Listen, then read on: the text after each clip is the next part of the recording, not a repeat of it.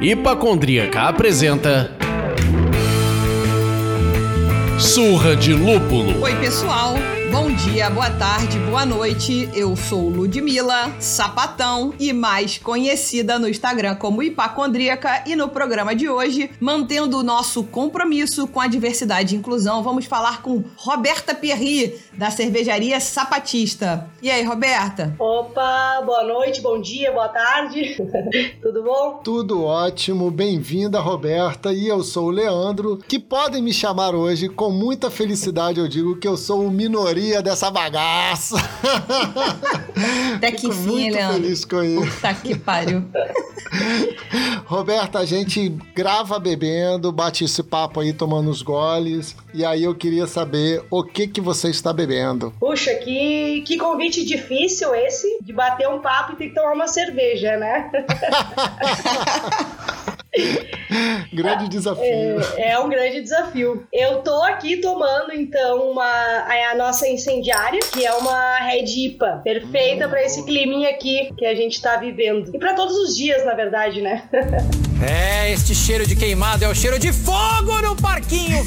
E você, Lude? Eu tô tomando uma cerveja que eu comprei no Festival Cerveja Mulher, é, chamada Oripacha e Cervejaria Pomar. A lata é linda demais. Ela é uma dry hop de guzi. Bem interessante, gente. Vou contar mais sobre isso no post. Então acompanhem. Muito e você, legal. Leanderson, conta pra gente aí, minoria. Eu estou bebendo uma Ibirá Guaiá, que é da Zalais. Que cerveja deliciosa. E eu tô vendo aqui que tem todo um trabalho de realmente me acostumar e, e conseguir chegar a Sour, né? Aí, tá ó. rolando esse processo, gente. Tá vendo? Ó, meu padawan. Gente, que cerveja ótima. Fica aí a dica. E você então está conhecendo a belíssima microflora que o Fabrício falou com a gente no papo sobre as alais. Lembra que ele contou pra gente da micro- microflora Sim, que é sim. da própria fazenda? Que, ou seja, as pessoas Sim. agora bebem cerveja das alais e já sabem de onde é. Muito obrigada, Fabrício.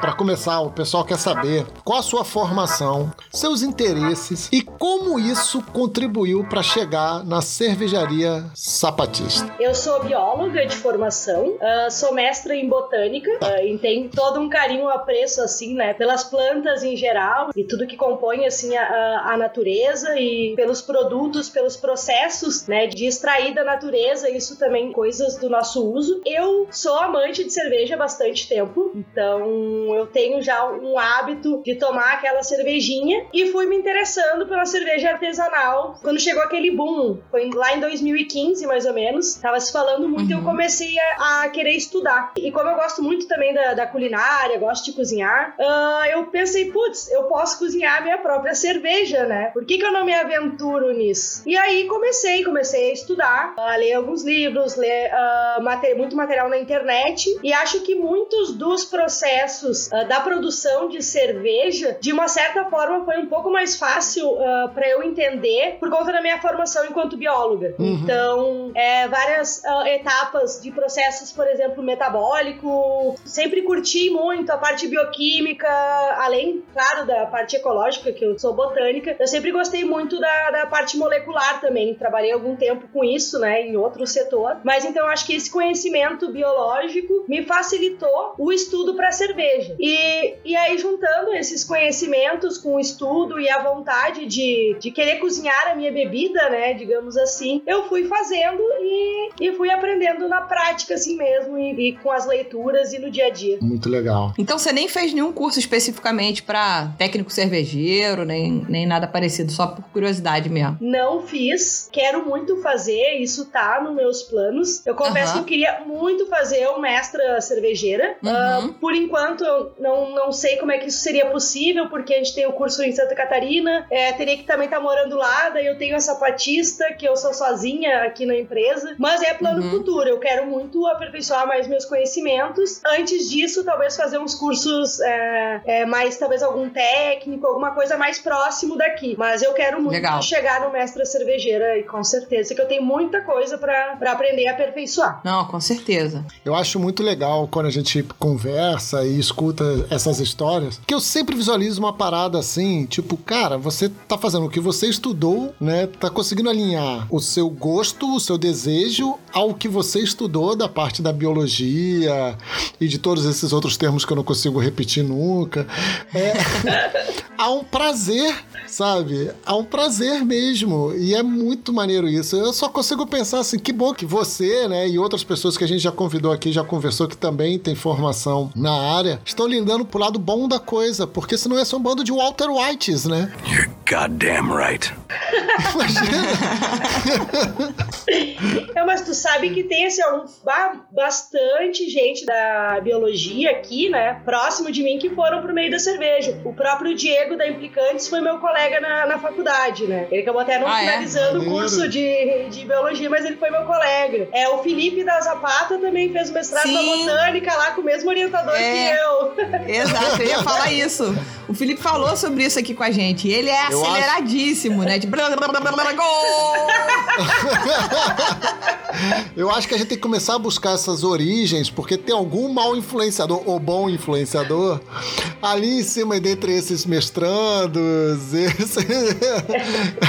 nestes cursos tem alguém aí, ó, só disseminando a ideia pra sair e vou fazer cerveja. É, tipo isso. Aí, tipo, você vai ver um advogado, vai querer sair da carreira de direito para fazer cerveja. Amor, você não tem a formação prévia, você não é biólogo, você não é químico, você não entende dessa bagaça. Fica aí fazendo petição. paciência. Então, Roberta, a gente ouve aqui algumas vezes que não existe necessidade, não é aqui no Surra de Lúpulo, mas a gente ouve no Brasil, no mundo, né? Que não existe necessidade de afirmação de núcleos temáticos e que todo mundo é igual e etc. Bom, isso é o que dizem por aí. A gente sabe que não é assim. Então eu queria saber de você, ouvir de você, uma pessoa que foi lá e constituiu a sua, sua empresa. Qual a importância de ter uma cervejaria que defende a temática LGBTQI+. É, então esse assunto é bem trazido assim por, pelas pessoas que são é, aceitas pela norma, né, da sociedade, que seria aquela pessoa heterossexual e que é vista enquanto seu gênero também. Ah, para que levantar bandeira? É todo mundo igual, não precisa. Eu acredito que a luta que a gente faz hoje é para que um dia a gente consiga é, chegar nesse ponto e poder chamar pessoas de pessoas, né? Mas enquanto a gente vive num dia, uh, num, numa sociedade em que todo dia morre alguma trans, é, mulheres são estupradas a todos os minutos, é, matam é, gays, lésbicas, travestis, transexuais, espancam o tempo todo, isso mostra que a gente não é visto quanto igual, né? Então a gente precisa é, bater no peito, de certa forma, levantar a bandeira e dizer sim, eu sou isso. A gente precisa ainda se rotular enquanto isso para que as pessoas entendam que isso é normal, para que em algum ponto, quando isso mudar, a gente possa realmente se chamar de pessoas ou do que a gente quiser também ser chamado, né? Isso é o é, que tem menos isso também. importa. Leandro prefere ser chamado de mamífero, por exemplo. Adoro. Mas todos nós somos, né? Exato. Mas ele tá querendo se apropriar. Geral. Não, ele tá querendo se apropriar. Não. Eu coloco, eu chamo, eu me chamo e chamo todo mundo de mamífero gente. Não tem maior pé de igualdade do que isso. É todo mundo mamífero nessa bodega. Mas tu sabe que uh, no ano passado, quando uh, a gente participou do primeiro festival de cerveja, que foi o sul-americano, é... nossa, foi, uh, foi meu primeiro festival. Eu tava lá com três torneiras de chopp. A cervejaria uhum. que menos tinha, tinha oito, nove, por aí. Então uhum. ninguém me conhecia, aquele bah, um frio, frio na barriga, o stand pouco adesivado, né? Eu consegui fazer o mínimo assim, e o resto teve que ficar meio branco padrão, porque, enfim, tudo iniciando trabalhando e várias questões também, né, financeiras para isso. Claro. E aí eu levei a minha bandeira e eu respirei fundo assim e pensei, será que eu estendo ela? Será que não? Que que e aquele frio e o meio super masculinizado, né? E então eu respirei fundo assim e disse, é isso, eu tenho que estender a bandeira e vamos lá, tem que encarar o que vier, porque a gente encara isso no dia a dia, né? Até fora do meio da cerveja. Mas foi um, um, medo muito grande que deu. E teve, inclusive, teve um rapaz com o pai que questionou. Questionou meio que dizendo que não tinha por que fazer aquilo que a gente tinha que tirar a bandeira, porque todo mundo era igual. E aí foi, se desenrolou conversa até, tipo, ele entender, digamos, mais ou menos. Mas a questão era essa. Se fosse realmente todo mundo igual, por que que tu estaria questionando a bandeira? Então, claro. não é, sabe é tão fazer a pessoa isso, entender né? isso. E no final é uma bandeira colorida só, gente, né? E linda. É só uma bandeira colorida. Linda pra caceta, harmônica. É só uma bandeira colorida. Quando eu falo só, também não quero não reduzir a importância desse signo, não é isso. Mas é que as pessoas se incomodam com, com pouca coisa, entendeu? Então, enfim. Mas que bom que você foi lá, estendeu sua bandeira. E imagino que tenha dado tudo certo na medida do possível também, porque era a tua primeira experiência. Enfim. Deu as certo, primeiras vezes certo. costumam ser meio estranhas mesmo.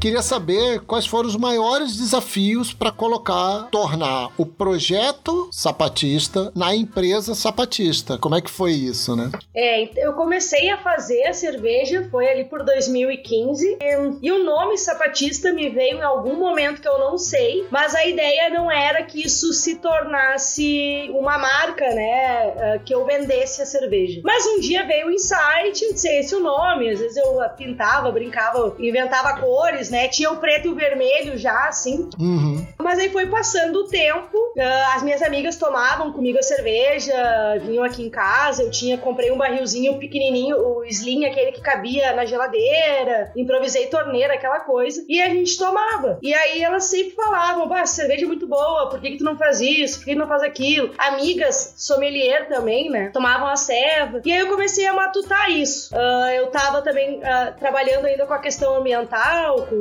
é, laudos, uh, estudos de impacto ambiental e também não estava muito feliz assim né, nessa área, né? São várias questões assim por trás. Uh, e aí eu comecei a pensar se eu poderia pôr essa patista, mas ao mesmo tempo eu também me cobrava, não, minha receita ainda, minhas receitas ainda não são tão boas, eu não tenho um estudo uhum. é, na, na, na, área, né? Uh, que uhum. respaldo eu vou ter? Então a questão da, da confiança de meter a cara num mercado que já, já sabia que era bem masculinizado, né? Toda todas as pessoas que faziam cerveja praticamente de, de cervejarias eram homens. Sim. Então, me pesou muito a confiança, assim, na verdade. Então, eu consegui é, criar a coragem de meter a cara.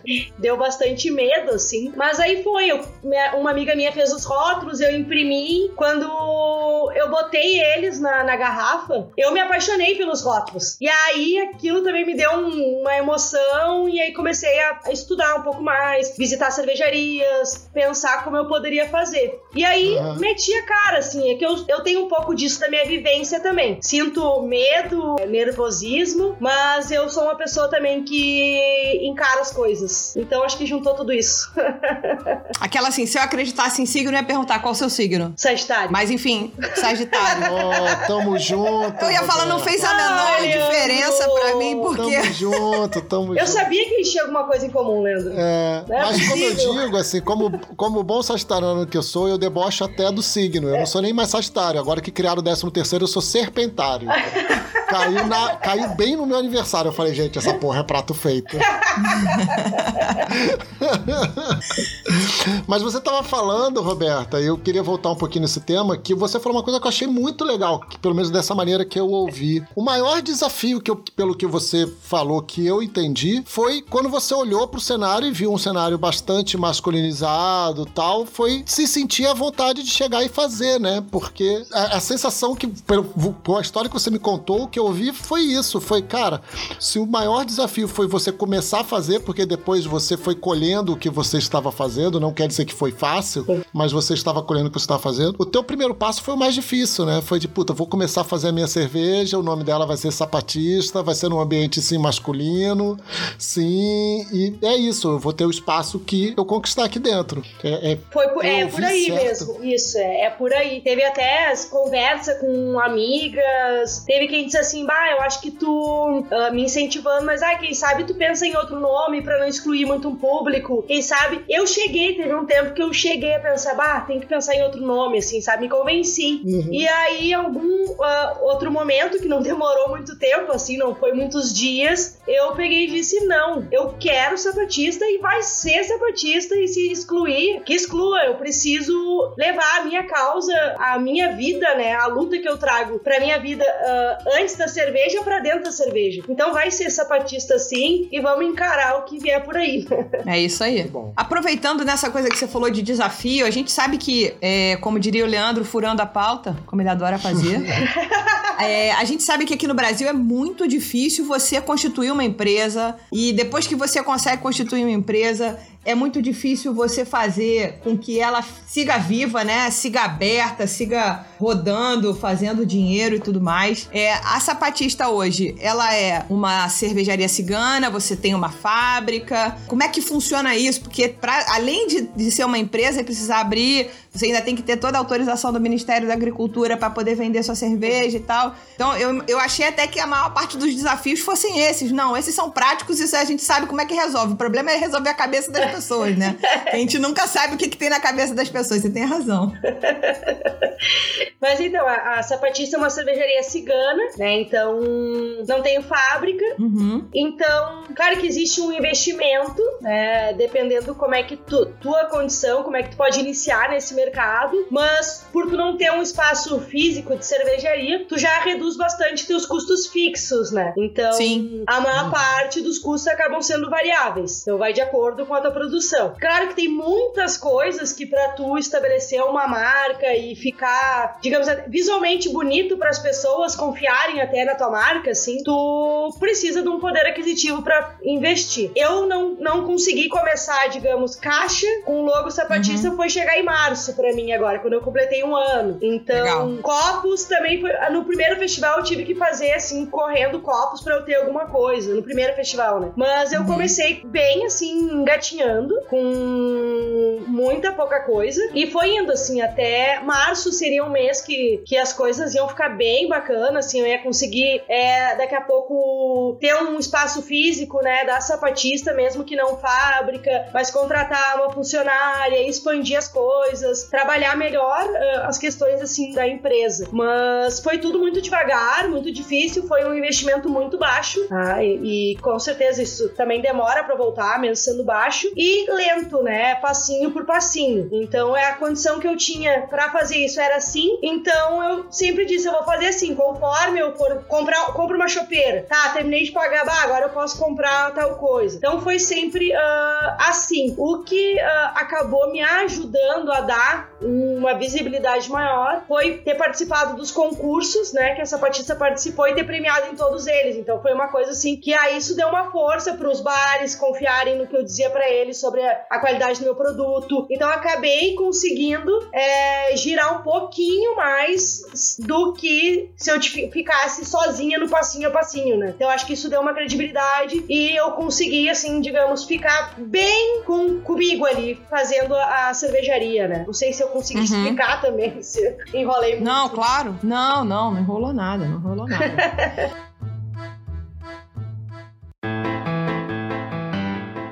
Me explica então agora que eu dei uma olhada nos nomes das cervejas e tal. A escolha dos nomes dos rótulos é uma forma de protesto? E se aproveita e fala sobre, sei lá, o nome da cerveja e qual é o estilo, só pra gente situar os nossos ouvintes. É uma forma de, de protesto, sim, uh, no sentido que quando eu comecei a, a estudar cerveja para produzir, eu fui descobrindo a história da cerveja que ela foi, uh, foi descoberta por mulheres, as mulheres produziam a cerveja lá por 8 mil anos de Cristo, antes de Cristo, né? Uh, foi se passando vários anos, elas em alguns lugares consagradas como deusa. Então, fui vendo toda essa história da cerveja, que até depois de ter sido já, né, virado propriedade dos homens por questões de industrialização, de fazer fora de casa, foi uma mulher que trouxe o lúpulo, né? Então isso me encantou uhum. muito. Quando eu fui estudando e vendo a história também, eu pensei, putz, por que, que ninguém fala disso, né? Por que, que um conhecimento tem que ficar buscando? Não é qualquer coisa que tu põe na internet e tu vai encontrar essa informação. Tu tem que ficar buscando, buscando e querendo. Não, a maior parte dos, das informações de, das cervejarias não trazem esse contexto histórico. Os livros não trazem, né? Então, uhum. eu senti que eu precisava, tinha que isso era muito bacana e que cada cerveja que eu produzisse teria o um nome de uma mulher, né? Isso foi até anterior o nome sapatista. Foi a primeira coisa que veio. Ah, cada cerveja que eu fizer vai ter um nome. E aí, a primeira cerveja que eu fixei como receita, isso caseiramente, foi a incendiária, que é a Red IPA, essa cerveja que eu tô tomando. Uhum. Então, o nome veio a partir da Louise Michel, que era conhecida como incendiária durante a Comuna de Paris. Então, também me atraio por histórias de algumas mulheres que foram de movimentos uh, contra a cultura, né, e que lutaram contra isso em relação ao Estado ou dentro da própria sociedade de diversas formas. E aí foi o primeiro nome que surgiu, assim. Me veio ela, e aí a cerveja é uma, é uma Red IPA, então incendiária, o fogo vermelho, algo um uhum. pouco mais forte. Eu pensei que, bah, fechou tudo, assim. Mas foi, uhum. foi assim, um, um insight em algum momento que eu nem me lembro muito bem. Mas é nessa pegada. Aí depois outra receita que eu fixei, uh, fazendo em casa, repetindo daí várias vezes, né? Que eu fiz vários rótulos e muitos eu não, ah, esse aqui eu não gostei muito. E outros eu fui melhorando. Uh, aí foi a Pantera Negra, que é uma, uma RIS, né? A Russian uhum. Stout. E ela se chama Pantera Negra porque faz uma homenagem a, a Sata Shakur, que era, uh, foi uma Pantera Negra, né? Então, uhum. também dentro dessa, uh, desse, dessa questão de trazer um, um, movimento de mulheres e homens, pessoas negras, eu também me questionei um pouco, enquanto eu, enquanto uma mulher branca, se o que, que seria, né? Eu usar desse movimento para ter um nome na cerveja, né? Se seria isso, seria visto. E essa preocupação, eu conversei daí com várias mulheres do movimento negro de Porto Alegre, conheço, enfim, algumas pessoas, e tive esse debate, essa discussão, e chegou à conclusão que seria muito bacana que tivesse a história dessa mulher, ou de outras também, para que outras pessoas conheçam, né? Então também uhum. passou por essa discussão, assim, do antes de, né, de, de ter esse nome. Depois, uh, aí uh, a gente uh, lançou uma Pilsen, tá? a Pilsen, na verdade, é uma cerveja que não é nossa receita, tá? É uma parceria com a, com a cervejaria Continente. Então, essa é a única receita que não fui eu que criei. Uhum. Mas ela se chama Olga. Ela faz uma homenagem a Olga Benário. E uhum. a ideia inicialmente era que a imagem do rótulo, isso acabou mudando depois, né? Cada rótulo traria um movimento contra a cultura. Então, uhum. hum, até não mudou tanto na Olga. Porque daí, na época da ditadura, foi a época que a Olga estava por aqui, se trabalhavam com muitas colagens, né? Então, o rótulo, se tu olhar, ele é uma colagem da Olga com cactos, trazendo também uma mulher, um sofrimento, e aí o logo da sapatista é inserido no meio disso. Depois, foi em novembro do ano passado, se não me engano, aí uh, lancei a Maria da Penha, que é uma saison kombucha, e aí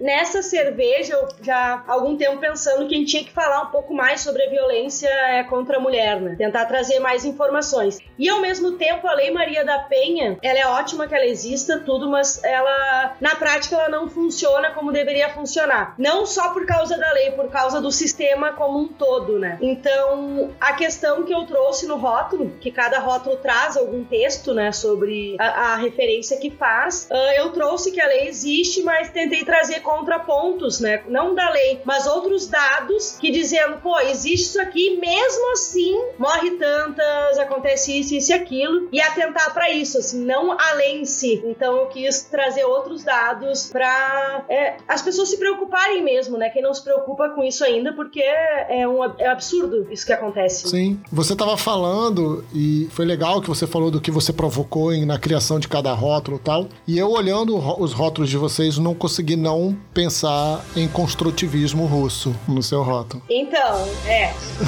a ideia eu, inicialmente foi assim. Tirando assim, a Maria da Penha, né? que não foi a mesma, a mesma pessoa que fez o rótulo. Mas a ideia inicialmente era essa, tá? Era cada rótulo trouxesse um movimento contra a cultura. E aí uhum. A Alexandra Kern, que é uma amiga minha que fez os rótulos, menos o da Maria da Penha, né? Uh, ela montou o da Incendiária. E aí foi Sim. inspirado no, no construtivismo russo. Ele é Sim. exatamente as formas ali do construtivismo. Sim, cores, fórmulas, ângulos, né? Bem claro isso. É, bem, bem claro. E aí o da Pantera Negra, ele era outro rótulo, ele mudou esse ano, tá? Ele era um outro ah. rótulo que era inspirado no, no dadaísmo. Ah, tá. E aí a ideia era essa. Só que passou, foi indo, foi passando assim um tempo, eu precisava de um logo. E peguei o símbolo da incendiária, aquele triângulo com o sapatista e bah, é isso aqui é o logo. E comecei uhum. a usar. Aí a, a Ale, né, a Alexandra, a designer dos rótulos, disse: Bah, como é que eu não pensei nisso antes? Isso é o logo. Todos os rótulos precisam ter isso. Daí a gente foi meio que mudando, readaptando. Então a ideia é trazer esse, esse triângulo uh, com o sapatista ou só o triângulo depende, uh, em cada rótulo. Então, enfim, nada é estático, né? Então as coisas vão sim, mudando sim. E, e foi por aí o caminho, mais ou menos. Fazer algo para revolucionar tem que estar tá disposto a mudar, é. né? não pode estar tá duro também, né? Muito bom.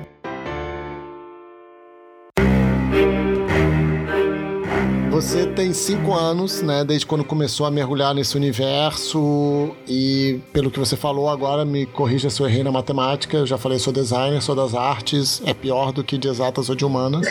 Então, você tem um ano com a sapatista, certo? Isso, um ano e cinco meses. Nessa história de cinco anos entrando no mercado e de um ano e cinco meses de marca, você já sofreu alguma espécie de preconceito no meio por ser dona, assim, preconceito claro, por ser dona de uma cervejaria lésbica? É, diretamente para mim, uh, não. É, o que acontece muito é questionar quem que é o cervejeiro, ou quem que é o dono, né? Nos festivais, tá, mas quem, quem que posso falar com o dono? Posso falar com o proprietário? Não, tá Pode sim. comigo. Prazer. yeah. É aquele estrutural básico, né? É, é, é o preconceito estrutural básico. E algumas caras, assim, de algum dono de bar, na tentativa de fazer a venda, né? Então tu olhava algumas caras, olhava meio feio, daí também ninguém conhecia, né? Então duvidava daquilo que eu tava falando sobre a cerveja. Então algumas coisas nesse sentido, mas nada assim explícito, né? Então, assim, não chegou diretamente até mim, mas com certeza certeza deu o que falar nas costas, não tenho dúvida. É, essa, esse seu depoimento reafirma uma coisa que a gente sente aqui, e é uma questão do. Dentro das minorias existem privilégios também. Então, eu tenho absoluta certeza que eu vivo numa bolha maravilhosa de carinho, de compreensão, de amor, de amigos que, que me respeitam, de, de enfim, viver uma, um relacionamento é, é muito recíproco e tal, enfim. Mas a gente sabe que essa não é a realidade, né? Ou seja, a gente já vive, é, a gente é uma minoria, tudo bem, mas a gente vive numa bolha, como você falou. eu tive coisa muito velada, né? Um ou outro, uma piadinha aqui, mas nada ostensivo, nada que te fizesse de fato pensar na sua segurança, pessoalmente falando, sabe? Mas a gente não pode fechar o olho para isso. Isso deve ser uma realidade para um monte de mulheres, lésbicas ou não, um monte de pessoas negras. E a gente fica, entre aspas, feliz de estar nessa bolha, mas ao mesmo tempo triste por não ser todo mundo que pode usufruir desse ambiente mais seguro, né? É, bem, é então, bem por aí. A coisa não é, apenas... não é tão linda quanto na nossa bolha.